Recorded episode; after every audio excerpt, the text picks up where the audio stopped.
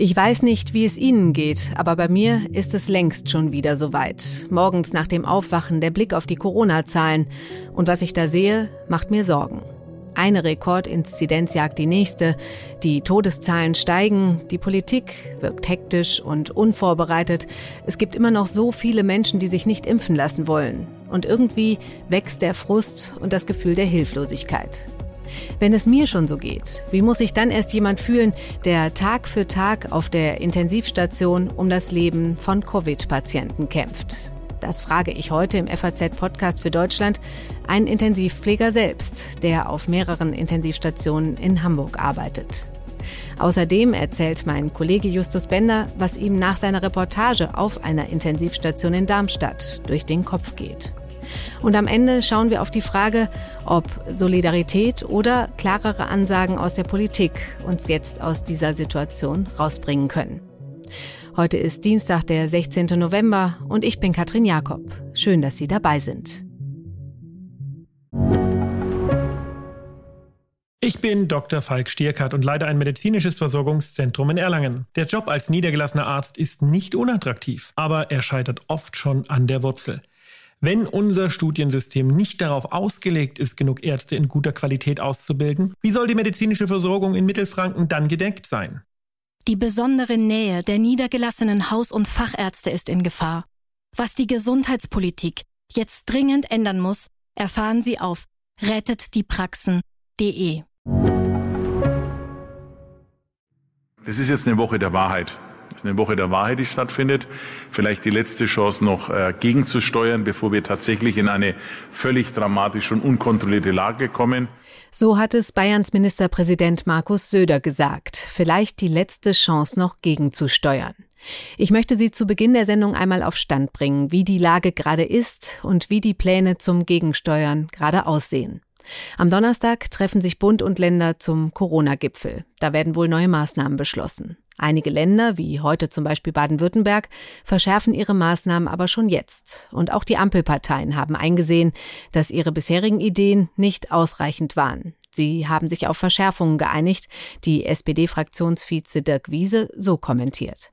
Wir werden den Ländern es ermöglichen, 2G plus, 2G und 3G Maßnahmen je nach dem Infektionsgeschehen auf den Weg zu bringen. Hierzu kommen letztendlich Kontaktbeschränkungen, gerade auch für Ungeimpfte und 3G letztendlich am Arbeitsplatz. Das ist faktisch ein Lockdown für Ungeimpfte, der hier auf den Weg gebracht wird und den Ländern die Möglichkeiten gibt, diesem hohen Infektionsgeschehen auch zu begegnen. Ein Lockdown für Ungeimpfte, also quasi durch die Hintertür. In Österreich ist dieser Lockdown ganz offiziell gestern in Kraft getreten. Da schauen viele mit Spannung darauf, wie er umgesetzt wird und ob er was bringt. Bei uns gibt es weiter Hickhack um eine Impfpflicht für bestimmte Berufsgruppen. Die hatte Grünen-Fraktionschefin Katrin Göring-Eckardt gestern kurz angekündigt, dann ein paar Stunden später aber wieder einkassiert. Die wichtigste Maßnahme hat Bundespräsident Frank-Walter Steinmeier nochmal angesprochen in einem dramatischen Appell. Wer jetzt immer noch zögert, sich impfen zu lassen, den will ich heute ganz direkt fragen, was muss eigentlich noch geschehen, um Sie zu überzeugen? Ich bitte Sie noch einmal, lassen Sie sich impfen. Es geht um Ihre Gesundheit und es geht um die Zukunft unseres Landes. Ja, was muss eigentlich noch passieren, fragt Steinmeier. Und tatsächlich, die Corona-Zahlen sind weiter auf Rekordkurs. Die Inzidenz ist bundesweit auf 312 gestiegen. Gut 32.000 Menschen haben sich an nur einem Tag neu mit Corona infiziert. 265 Menschen sind gestorben. Daher der schon fast flehende Appell Steinmeiers, sich endlich impfen zu lassen. Aber wie steht es eigentlich mit der Impfquote? Das habe ich meinen Kollegen Kim Björn Becker gefragt. Ja, die Impfquote entwickelt sich nach oben, aber es ist sehr, sehr langsam. Man kann praktisch sagen, dass sie stagniert. Äh, wir sind jetzt so bei knapp 68 Prozent in Deutschland und da hat sich in den letzten Wochen auch nicht mehr groß was verändert. Und da wir uns heute besonders mit den Intensivstationen befassen, möchte ich noch wissen, wie die Lage dort ist und wie es um das Gesundheitssystem steht. Droht da der Kollaps? Ja, die Lage ist schon angespannt. Äh, Fachleute haben im Sommer immer gesagt, dass ab etwa 3000 Covid-Patienten auf den Intensivstationen bundesweit ähm, das System wirklich unter Druck kommt. Wir sind jetzt bei 3300. Äh, insofern kann man schon davon ausgehen, dass die Lage dramatisch ist. Es ist äh, schwer, das pauschal zu sagen. Es hängt immer davon ab, natürlich, wie die Gegebenheiten vor Ort sind, wie viele Kliniken bestehen, wie groß die Stationen sind, wie viele Betten dort betrieben werden können, etc. Aber wenn man sieht, dass die Covid-Kranken jetzt schon 14 Prozent der Betten in den Intensivstationen belegen, äh, dann sind das hohe Zahlen. Also es war lange Zeit sehr viel geringer und äh, zur Spitze äh, der Pandemie zum Jahreswechsel waren es etwa 24 Prozent äh, Belegung durch Covid-Kranke. Da sind wir schon gar nicht mehr so weit weg. Und äh, ich finde, was ganz beeindruckend war, ähm, im negativen Sinne beeindruckend leider, war das Ergebnis einer Umfrage des Deutschen Krankenhausinstituts vor wenigen Tagen. Die haben nämlich die Kliniken gefragt, ähm, wie die Situation dort ist auf den Intensivstationen. Und fast drei Viertel der Krankenhäuser haben gesagt, dass sie jetzt weniger Personal auf den Stationen haben als Ende 2020. Also die Zahl der Betten, die betrieben werden kann, äh, ist schon mal deutlich geringer, als sie es vor knapp einem Jahr war. Äh, und das sind natürlich alles andere als gute Vorzeichen für diesen Winter. Die Situation ist also aktuell schon schwierig auf den Intensivstationen. Wie man aus Kreisen der Regierung hört, machen die Zukunftsaussichten nicht nur noch mehr Sorge, sondern schon fast Angst. Denn wenn das Infektionsgeschehen so bleibt wie jetzt, mit dem Zuwachs an Erkrankten und vor allem Schwererkrankten, dann könnten schon in drei Wochen die Krankenhäuser zuerst in Bayern, Sachsen und Thüringen am Ende ihrer Kapazitäten und Auslastung sein. Ich spreche nun mit einem, der ganz nah dran ist an den Schicksalen, die sich hinter den Zahlen zu Intensivbetten verbergen. Mein nächster Gast ist Intensivpfleger. Er betreut die Covid-Patienten, die schwer erkrankt sind und auf der Intensivstation behandelt werden müssen. Seinen Namen möchte er nicht nennen. Können Sie uns sagen, warum? Ja, natürlich. Und zwar bin ich Zeitarbeiter und man hat ja gesehen, dass einige Zeitarbeiter in der Pandemie über die Jobs gesprochen haben, die wir ausführen und das mit Klarnamen. Und diese werden nun von den Kliniken natürlich nicht mehr beschäftigt, weil die Kliniken Angst haben, dass die Personen halt über die direkten Kliniken sprechen, obwohl das nie passiert ist. Und hm. deswegen möchte ich das nicht, weil ich möchte meinen Job gern behalten. Wo arbeiten Sie denn im Moment? Aktuell arbeite ich in Hamburg auf äh, verschiedenen Intensivstationen. Okay. Und nehmen Sie uns doch mal mit, wie ist die Lage im Moment und wie hat sie sich verändert? Also ich muss sagen, in Hamburg ist die Lage natürlich einerseits in Bayern noch relativ, also entspannt nicht, aber wir kriegen das noch hin. Mhm. Wir müssen jetzt natürlich auch mehr Kapazitäten schaffen für Covid-Patienten, weil auch hier jetzt langsam Covid-Patienten aus anderen Bundesländern zum Beispiel aufschlagen oder die Leute, die sich in Hamburg anstecken, jetzt auch auf die Intensivstation müssen. Das ist ja immer ein, sage ich mal, Vorlaufzeit. Die Leute stecken sich, haben sich vor anderthalb Wochen, eine Woche, zwei Wochen angesteckt, werden dann jetzt intensivpflichtig hm. und deswegen rennen wir quasi den Inzidenzen immer hinterher. Hm. Und deswegen füllt sich bei uns jetzt langsam auch die Klinik mit Covid-Patienten und deswegen müssen dann auch wieder planbare OPs abgesagt werden. Patienten müssen in andere Krankenhäuser verlegt werden oder können einfach nicht aufgenommen werden. Hm. Sind Sie überrascht über die aktuelle Entwicklung, dass es wieder so hoch geht? Tatsächlich bin ich nicht überrascht, einfach aus dem Grund, weil die Politik da nicht viel gegengesetzt hat in den letzten Wochen. Hm. Man hätte zum Beispiel viel eher sagen können, okay, wir lassen wieder kostenlos Tests zu oder man hätte viel eher sagen können, okay, wir müssen jetzt umstellen das Modell und viel mehr 2G fahren anstatt 3G, weil das ja auch von einigen ausgenutzt wurde. Und natürlich das ist meine eigene Meinung, geht man einfach viel zu lasch mit den Corona-Leugnern und Impfgegnern um. Hm. Jetzt kommen wir doch mal zu den Menschen, um die Sie sich kümmern. Wer liegt denn im Moment schwer an Covid erkrankt auf den Intensivstationen? Wer sind die Menschen? Natürlich in erster Linie nicht geimpfte Patienten, die jetzt natürlich äh, die volle Breitseite von Covid bekommen. Das heißt, wir haben die Patienten, die beatmet werden müssen, die an Lungenersatz anhängen mhm. oder die dialysepflichtig geworden sind unter ihrer Covid-Erkrankung. Dabei spielt es keine Rolle, ob die Leute vorher krank waren oder nicht. Wir haben solche und solche aber auch äh, einige Leute, die schon geimpft sind. Die liegen aber tatsächlich meistens nicht wegen Covid auf den Intensivstationen, sondern wegen Begleiterkrankungen. Mhm. Und manchmal war Covid nur ein Zufallsbefund. Also die sind ins Krankenhaus gekommen wegen einer anderen Erkrankung, wurden dann natürlich abgestrichen und dann hat sich durch Zufall festgestellt, dass es Covid ist. Gibt es da Gelegenheit, auch mit den Ungeimpften zu sprechen oder sind die dann immer schon so schwach oder so krank, äh, dass da gar keine Gespräche mehr stattfinden? Doch, Gespräche können noch stattfinden, weil wir natürlich versuchen, so schnell wie möglich die Leute zwar zu beatmen, aber wir zögern es natürlich hinaus, sie invasiv zu beatmen. Das heißt, sie bekommen eine Maske mit Sauerstoff aufgesetzt oder bekommen Sauerstoff über die Nase. Und da ist natürlich Zeit für Gespräche und dann hört man halt manchmal auch Stories wie, ich glaube nicht, dass ich an Corona erkrankt bin oder das macht ihr doch jetzt nur, um irgendwie die Intensivstation zu füllen und in Wirklichkeit bin ich gar nicht so krank und so weiter und so fort. Also das äh, typische, was man halt auch überall in Deutschland und auf der Welt gehört hat. Leider mhm. Gottes. Mhm. Aber sicherlich auch andere Fälle, oder? Von Ungeimpften, wo es gegebenenfalls tragisch verläuft. Natürlich. Also man hat natürlich auch Fälle von Leuten, die nicht geimpft werden können, weil sie eine Immunschwäche haben oder aus anderen Gründen oder auch einfach Leute, die halt ziemlich viele Covid-Leugner in ihrem Umfeld haben und deswegen so verunsichert sind, dass sie sich einfach nicht haben impfen lassen, hm. weil der Druck halt zum Beispiel von der Familie oder irgendwas anderes so hoch war, dass sie sich dann lieber doch nicht haben impfen lassen. Und das ist dann halt natürlich besonders tragisch, wenn man auf solche Leute trifft, weil die eigentlich vernünftig sind, hm. aber dann halt sich denken, okay, bevor ich hier Stress mit meiner Familie, Freunden oder sonstigen Leuten habe, lasse ich mich dann lieber doch nicht impfen. Hm. Gibt es da ein Erlebnis in den letzten Wochen oder Monaten, was Sie persönlich besonders getroffen hat? Also in den letzten Monaten gab es so viele Erlebnisse, die einen besonders getroffen haben. Als Zeitarbeiter landet man ja auf verschiedenen Intensivstationen. Ich habe auch in Bayern auf Intensivstationen gearbeitet. Mhm. Und das ist natürlich einfach nur die volle Wucht da. Für uns ist es langsam Alltag, dass da Leute liegen, die dann sagen, okay, ich hätte mich vielleicht doch impfen lassen und nicht auf andere hören sollen oder die dann halt trotzdem, wie gesagt, Covid noch leugnen und man sich das überhaupt gar nicht vorstellen kann. Ich habe Kollegen, denen im Covid-Zimmer die Maske runtergerissen wurden von Covid-Leugnern, weil mhm. sie quasi nicht meinten, dass sie auf Covid-Station liegen dass sie an Covid erkrankt sind. Das trifft uns halt als Pflegekräfte gerade richtig, richtig hart. Und hm. ich verspüre auch immer mehr Wut bei den Kollegen.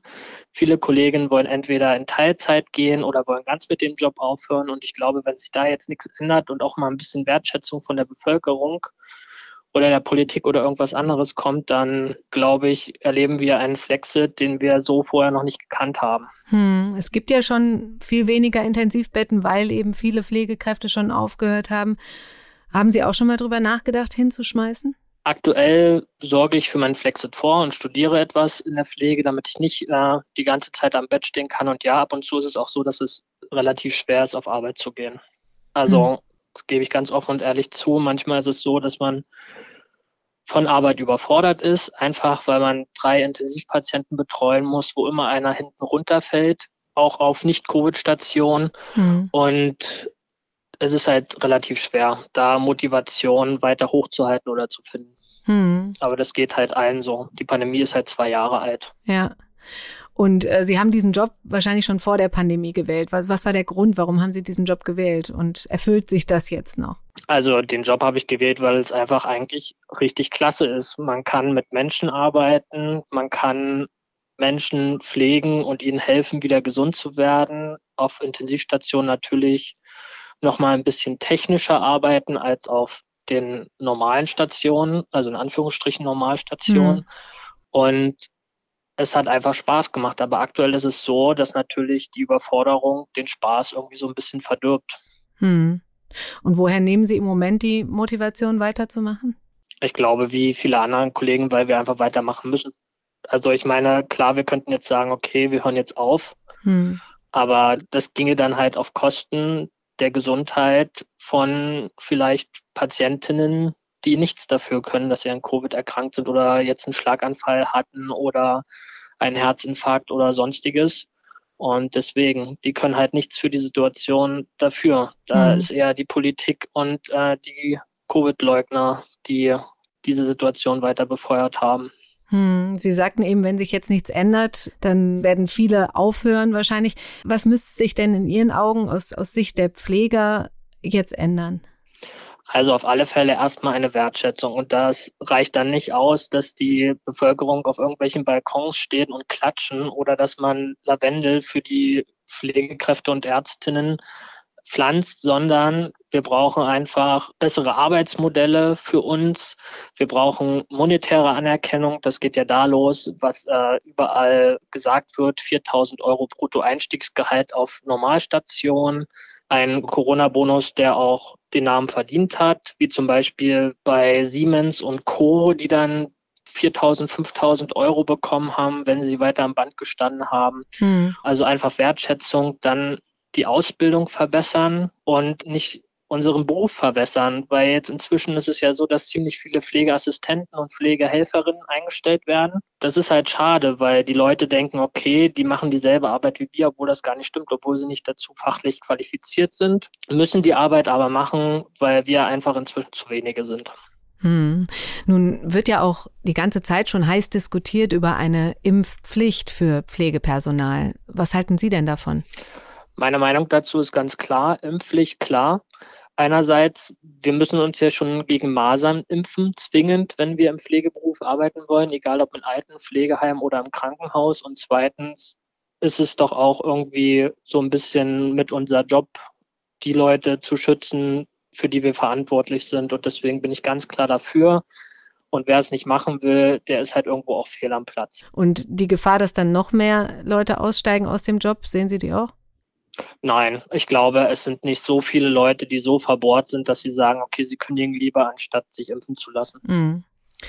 Sie sagten schon, auf den Balkons stehen und klatschen reicht nicht. Was könnte denn jeder Einzelne machen, um da die Wertschätzung zu erhöhen? Ganz einfach im Umfeld sagen, lasst euch impfen, schützt euch, ja. macht 2G, trefft euch nicht, sagt Weihnachtsfeiern ab bleibt zu Hause, testet euch, bevor ihr mit anderen Leuten euch trefft. Und andererseits, wenn wir da mal streiken, wie jetzt zum Beispiel letztens in Berlin beim großen Pflegestreik, dann soll die Bevölkerung mit auf die Straßen gehen. Wir hören zwar in den Krankenhäusern immer, oh, ihr macht so einen schweren Job, bitte, bitte, mhm. bleibt da. Aber wenn sie dann aus dem Krankenhaus entlassen sind oder als BesucherInnen wieder gegangen sind, dann bleibt davon leider nicht viel übrig. Mhm. Aber wahrscheinlich von denen, denen sie auf den Intensivstationen geholfen haben aus der Krankheit heraus, oder?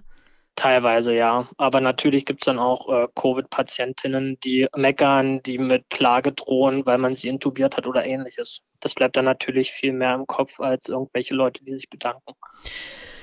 Ein schwerer Job, den sich keiner von uns wirklich vorstellen kann. Vielen, vielen herzlichen Dank, dass Sie mit uns gesprochen haben. Kein Problem, gerne wieder. Auch mein Kollege Justus Bender konnte sich nicht wirklich vorstellen, wie hart Intensivpfleger in dieser Pandemie arbeiten müssen und wollte das gerne einmal miterleben. Dafür hat er eine Nacht von 9 Uhr abends bis halb sieben morgens auf einer Corona-Intensivstation in Darmstadt verbracht. Über die Arbeit der Pflegekräfte hat er eine beeindruckende Reportage in der Sonntagszeitung geschrieben, die ich Ihnen gerne in die Links packe und die ich Ihnen unbedingt ans Herz legen möchte. Ich habe mit Justus über diese Nacht gesprochen und darüber, was mir der Intensivpfleger erzählt hat, den wachsenden Frust der Pflegekräfte. Das hat er auch erlebt.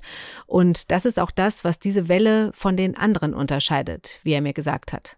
Als die Pandemie losging, war es ja etwas völlig Unvermeidbares. Was sollten wir denn machen? Die Leute sind krank geworden, waren auf der Intensivstation und natürlich wurde denen geholfen.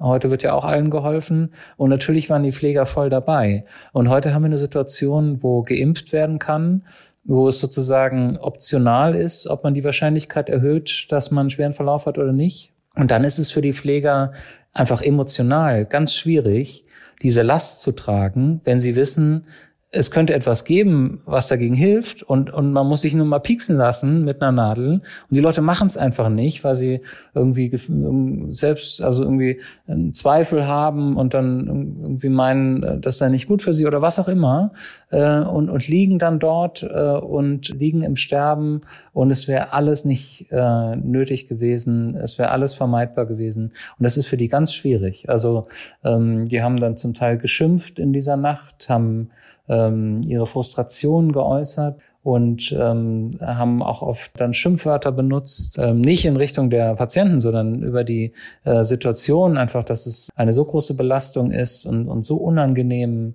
ähm, oft auch die, diese Arbeit. Und äh, wenn man es dann noch mit sozusagen ein, einer Bevölkerung zu tun hat, die es in Teilen drauf ankommen lässt oder es schleifen lässt oder es ähm, eben gar nichts tut, aber erst dann, wenn diejenigen schwer erkranken, dann sollen die Intensivpfleger bitte alles äh, nur Menschenmögliche unternehmen, um die Leute zu retten. Das ist ein ganz schwieriger Zwiespalt. Also jetzt sind wir einfach an einem, an einem Punkt in der Pandemie, der für die Intensivpfleger emotional am schwierigsten ist, eben weil es einen Impfstoff gibt, der nicht von allen angenommen wird. Und das ist was völlig anderes als zu früheren Höhepunkten, als die zum Teil auf Urlaub verzichtet haben. Die haben zum Teil, wenn sie äh, Stellen hatten mit reduzierten äh, Arbeitszeiten, haben die ihre Arbeitszeiten erhöht, freiwillig, weil sie gesagt haben, wir müssen jetzt hier alle zurückstecken, wir müssen alle mit anpacken und Menschenleben retten. Ähm, und wer solchen Einsatz bringt, der hat halt auch eine gewisse Erwartung, dass andere in der Bevölkerung auch mal mitmachen. Und ja, und die, äh, die Lehre, die man mitnimmt, ist eigentlich nur, dass wenn da Leute so hart schuften und so viel auch privat opfern, dass man es verstehen kann, wenn die sagen, lasst euch doch einfach impfen. Also es ist ja nicht, es ist doch nicht so viel verlangt sozusagen. Das ist deren Argument. Ne? Und äh, ja, und das fand ich sehr eindrücklich, weil ich eben gesehen habe, wie viel die zu leisten bereit sind und wie wenig dazu äh, im Vergleich eine Impfung ist für äh, jeden in Deutschland. Die Erwartung, dass andere auch mal mitmachen, das ist es, was Pflegekräfte mittlerweile empfinden dass andere auch, wie sie selbst über Monate, Einsatz zeigen, entweder in Form von Verzicht, aber vor allem auch in Form einer Nadel in den Arm. Mein Kollege Edo Rehns aus dem Feuilleton verspürt eine ganz ähnliche Wut. Er verspürt Frust über das Verhalten der Deutschen. Und er hat darüber einen Kommentar geschrieben. Hallo, Herr Rehns. Hallo, guten Morgen. Herr Rehns, was regt Sie denn besonders auf im Moment? Zunächst regt mich natürlich die Sachlage auf, die ja beklagenswert genug ist. Man äh, hört täglich häufig von Intensivkapazitäten, die erschöpft oder überschritten sind. Und dann aber, und das war die Absicht dieses äh, Kommentars, empört es mich, dass zögerlich agiert wird, zu spät, halbherzig, immer noch so, dass man äh, in der Bevölkerung den Anschein erweckt, man könne es allen recht machen. Das mhm. geht nicht. Man muss sich entscheiden, was man will, die Pandemie wirksam und nachhaltig bekämpfen oder sagen, keiner soll jetzt irgendwelche Nachteile haben. Und mhm. ich meine, dass es eben ohne eine Impfpflicht, die natürlich nicht mit äh, Gewalt äh, sich umsetzen lässt, sondern nur, und das dürfte ja auch ausreichen, mit der Option, wenn du dich nicht impfen lässt, dann wird für dich eben ein strenger Lockdown verhängt. Fertig. Mhm. Also Sie fordern da strengere Maßnahmen. Sie sagen aber auch, dass die jetzige Situation auch ein Stück weit der Mentalität der Deutschen geschuldet ist. Inwiefern? Ich glaube ja. Das ist natürlich schwer da zu pauschalieren. Das äh, lege mir jetzt auch fern und ich würde jetzt auch nicht irgendwie bestimmte Gruppen oder Milieus aus der Bevölkerung jetzt da irgendwie besonders im Auge haben oder jetzt sogar beschimpfen wollen. Nur hm. wenn man da warten will, bis alle einverstanden sind mit allen Maßnahmen oder eben nicht Maßnahmen, die getroffen werden gegen Corona, dann wird das nichts mit, äh, mit einem baldigen Corona-Ende. Und das muss man sich halt überlegen. Es wird nicht ohne Härten gehen und es wird auch nicht ohne gehen. Man muss die Leute vor eine Entscheidung stellen, die dann eben auch Folgen hat. Und man kann nicht einfach sagen, ja, die Unverletzlichkeit des Körpers und jeder ist frei. Das Impfen ist ja immer noch nur ein Angebot und das ist zu wenig. Das sieht man ja. Mhm. Da haben wir jetzt in, in Frankreich ein positives Beispiel. Da haben die es mit, mit Aufklärung und hartem politischen Durchgreifen vom Nachzügler in der Impfkampagne in die Spitzengruppe aufgestiegen. Sie sagen also, uns fehlt so eine starke Politik und wir müssten da klarere Ansagen machen? Ja, man sieht ja am äh, Staatspräsidenten Macron, der hat sich mit den Leuten von der Müllabfuhr schon angelegt. Der hat sich jetzt mit der Gesamtheit an Pflegekräften angelegt und gesagt, wenn ihr euch nicht impfen lasst, verliert ihr euren Job, dann könnt ihr da nicht mehr arbeiten. Und so müsste es hier eigentlich auch sein. Ich weiß auch gar nicht, was es da noch zu überlegen gibt, weil man hat ja dann immer noch die Freiheit zu sagen, nein, dann suche ich mir eben eine andere Arbeit, so schwer das natürlich auch ist. Aber man hat ja die Freiheit, sich zu entscheiden, wenn nicht das eine, dann das andere. Da muss man das andere aber auch ausbaden. Genau wie ja jetzt Impfverweigerung bei immer noch vielen Millionen Menschen, von denen die erkranken, äh, auch ausgebadet wird. Hm. Wie erklären Sie sich denn diese Zögerlichkeit der Politik? Ich glaube, die, die politische Klasse in Deutschland ist sehr konfliktscheu geworden.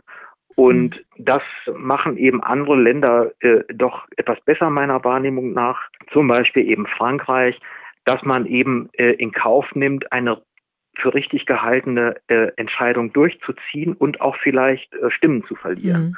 In Deutschland ist das, wenn ich es mal als Tugend bezeichnen darf, gibt es das so nicht mehr. Schwierige ist eben alle haben das Gefühl, jedermanns Bedürfnis nach totaler Integrität und Freiheit und Autonomie und so, das müsste alles so wunder wie freiwillig und mit Überzeugung und so vonstatten gehen. Das ist, glaube ich, in so einer Notlage, die sich ja jetzt wieder sehr verschärft hat, glaube ich, nicht der richtige Weg. Was die von Ihnen angesprochene Mentalität betrifft, ist auch eben so etwas nicht staatsbürgermäßig, sondern eher so Kunde ich bin Kunde, der Staat bietet an. Du kannst dich impfen lassen, du kannst aber auch genauso gut lassen. Mhm. Und wenn es einen Impfstoff gibt, wie seit fast einem Jahr, dann heißt es ja, ist der denn aber auch gut genug? Ich habe von zwei Fällen mit Herzmuskelentzündung gehört und so weiter. Das ist dann auch wieder nicht gut genug, aber da muss man sich entscheiden, wenn ihr das alles nicht wollt und wenn euch das zu gefährlich ist und wenn ihr auch es schriftlich haben wollt, dass alles gut ausgeht, auch mit einer Impfung, dann könnt ihr bis zum St. Nimmerleinstag warten. Das gibt es bei keinem Impfstoff, das gibt es auch überhaupt bei keinem Medikament. Und mhm. ich glaube, es ist auch eine große Anspruchshaltung, sich aus ähnlich wie beim, beim Bäcker oder was weiß ich, dann immer das Beste auszusuchen, sich alles mhm. haarklein erklären zu lassen, was drin ist und äh, wie das schmeckt und wie haltbar das ist und so weiter dieses Anheimstellen ist in so einer Notlage und die handelt es sich ja zweifellos nicht das Richtige, glaube hm. ich. Aber in, in Ländern, wo die Impfquote besonders hoch ist, wie in Spanien oder Portugal, das hat auch unser Kollege Hans-Christian Rössler uns im Podcast erzählt, da ist die Solidarität besonders groß. Ja. Haben Sie das Gefühl, dass die Deutschen in der Pandemie unsolidarischer und egoistischer werden? Ich glaube schon, dass es an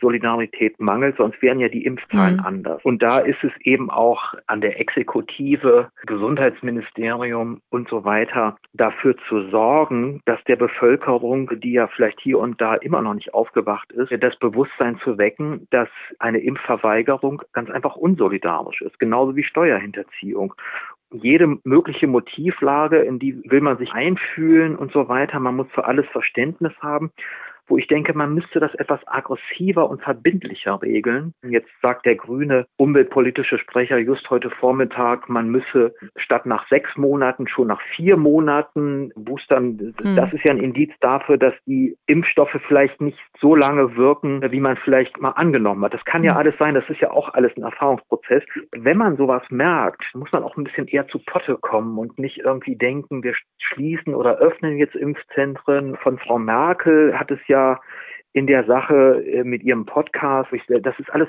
viel zu anheimstellend. Da ist dann so eine nette Frau, die dann immer noch Bundeskanzlerin ist und die sagt, ja, greifen Sie zu, je früher, desto besser. Und, und das fast nach einem Jahr Impfkampagne. Und äh, das kann eigentlich in dem Ton, kann das ja gar nicht mehr weitergehen. Hm. Also Sie fordern da eine härtere Hand, ein härteres Ansprechen und angesichts der steigenden Zahlen muss da mehr passieren. Ich danke Ihnen ganz herzlich. Ja, nicht zu danken. Ich danke auch vielmals. Das war es für heute vom FAZ-Podcast für Deutschland mit einer recht düsteren Prognose in Sachen Corona, die ich Ihnen leider nicht ersparen kann. Und was die Wertschätzung der Pflegekräfte angeht, da habe ich noch einen Satz von meinem Kollegen Justus Bender mit auf den Weg bekommen, den ich Ihnen hier zum Abschied einmal vorspiele und den sich jeder mal in Ruhe durch den Kopf gehen lassen kann. Machen Sie es gut. Man war nass geschwitzt danach, war völlig fertig, körperlich, mental und so. Aber er hatte eben ein Menschenleben gerettet. Und äh, das kann ja nun nicht jeder von uns behaupten in seinem Beruf nach Feierabend.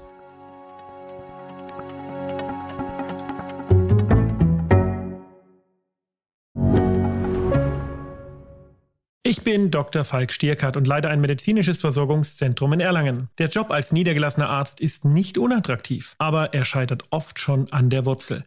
Wenn unser Studiensystem nicht darauf ausgelegt ist, genug Ärzte in guter Qualität auszubilden, wie soll die medizinische Versorgung in Mittelfranken dann gedeckt sein? Die besondere Nähe der niedergelassenen Haus- und Fachärzte ist in Gefahr. Was die Gesundheitspolitik jetzt dringend ändern muss, erfahren Sie auf rettetdiepraxen.de. you.